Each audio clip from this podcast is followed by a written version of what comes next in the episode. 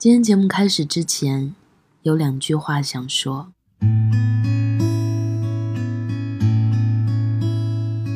因为我看到有很多的朋友，在我节目的留言区给我评论，说希望我讲一些快乐的故事。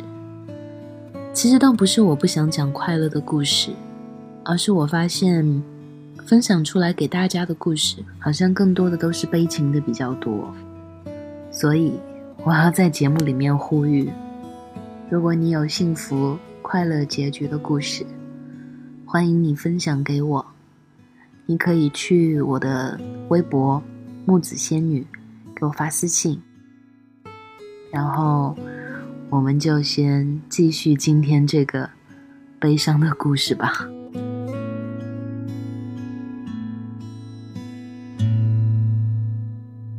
女生因为男生拒绝在朋友圈里 po 合照，所以哭了。哭的契机是因为不发照片。可是两个人都心知肚明，这段感情有多脆弱。他不止一次和朋友们诉苦的时候说，和他谈恋爱的时候太没有安全感了，总是要担心他是不是又去泡酒吧，或者又跟别的小姑娘聊天了。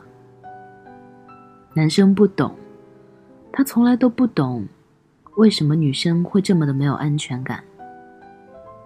和关系好的女生朋友单独出去吃饭，帮女同学跑半个城市，去买一双限量版的鞋子，他觉得这些不过都是很平常的事情。他有一个认识很久的女生，喜欢每次失恋的时候都找他诉苦，喊他哥哥。他觉得帮助一个小妹妹是一件多么善良的好事儿。可为什么他的女朋友就是不懂？还总是因为这些事情跟自己冷战。我们总是想，究竟给喜欢的人什么东西，他们会很乐意接受？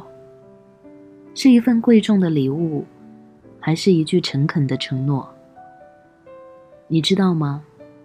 其实很多人在感情里要的真的不多，他们根本不需要什么礼物，甚至也没有对承诺的期待。在感情中，他们想要的，是一种可以让他们安心做自己的感觉。瑞塔谈了恋爱之后，发现自己好像慢慢的变了。原来那个只喜欢宅在家里看看视频的女孩，因为男朋友喜欢出去泡吧、应酬，还有饭局，就强迫自己也变成了这样一个喜欢泡吧、应酬，还有参加饭局的女生。她说着一些生硬客套的话，一杯一杯的敬别人酒，每次大醉完之后，就会跟男朋友吵架。待在家里的时间越来越少，明明身边多了越来越多的人，可是瑞塔却觉得越来越孤单了，也越来越不开心了。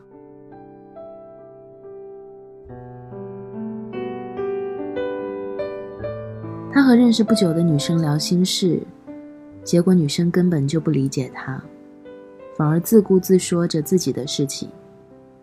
他默默喝掉了眼前的毛鸡头，只觉得更加的郁闷。她在男朋友面前不敢做自己，在男朋友邀约她参加各种饭局的时候不敢推脱。她不敢告诉男朋友，说其实我真的很讨厌经常出去。我只想待在家里。我想要可以很安心的睡在你身边。这是我小小的秘密。你不知道的，我喜欢你从后面抱着我，把脑袋埋进我的头发里，呼吸的时候气息会窜进我的脖颈。我喜欢你半梦半醒时候的喃喃呓语，含糊不清的喊我的名字。你的体温覆盖在我的身上，我喜欢你亲吻我的时候，耳朵会红。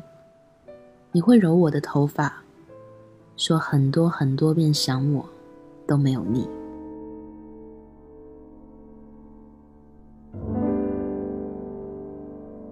这些都是你给我的安全感，让我得以在无论何时受到什么样的委屈，都会觉得安心，因为我知道你会一直在我身边。我记得你那天喝醉了跟我说，你很没有安全感。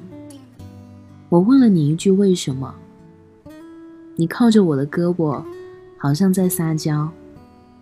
你说，你对你做的事情都很有自信的，只不过对人比较没有安全感。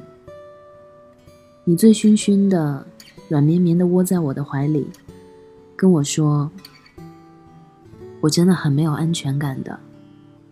你要抱紧我。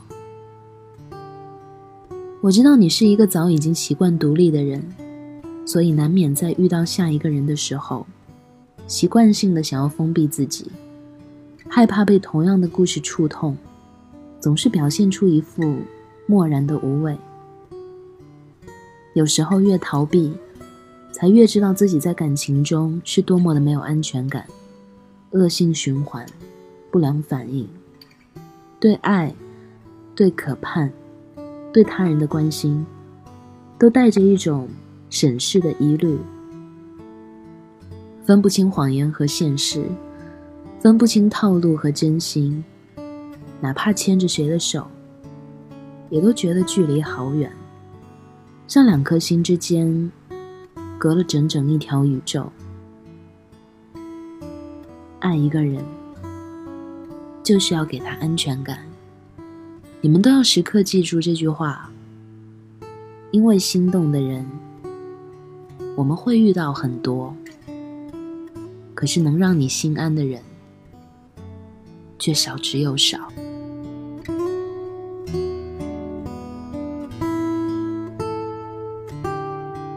今天的节目就到这里了，欢迎大家添加我的新浪微博，还有微信公众号。木子仙女，跟我分享你的故事和心情。晚安，好梦。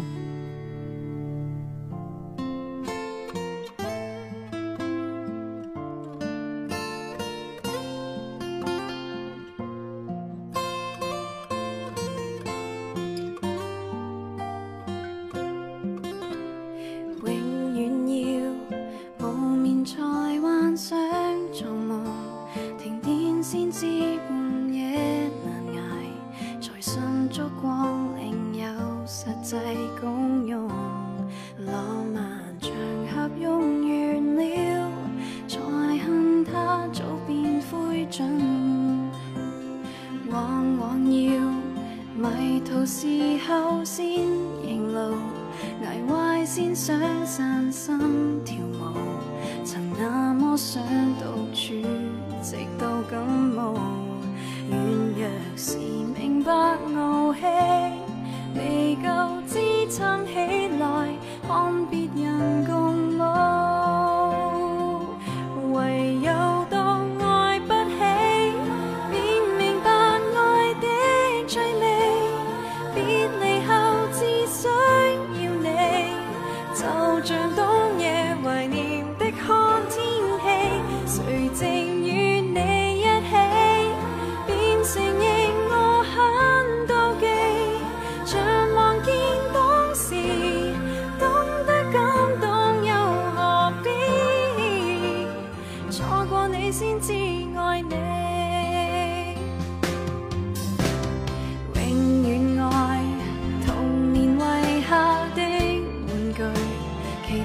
不懂爱的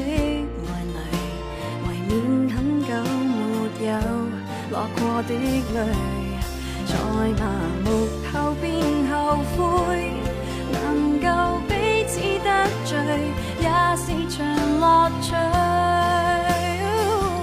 唯有到爱不起，便明白爱的趣味，别离后自想。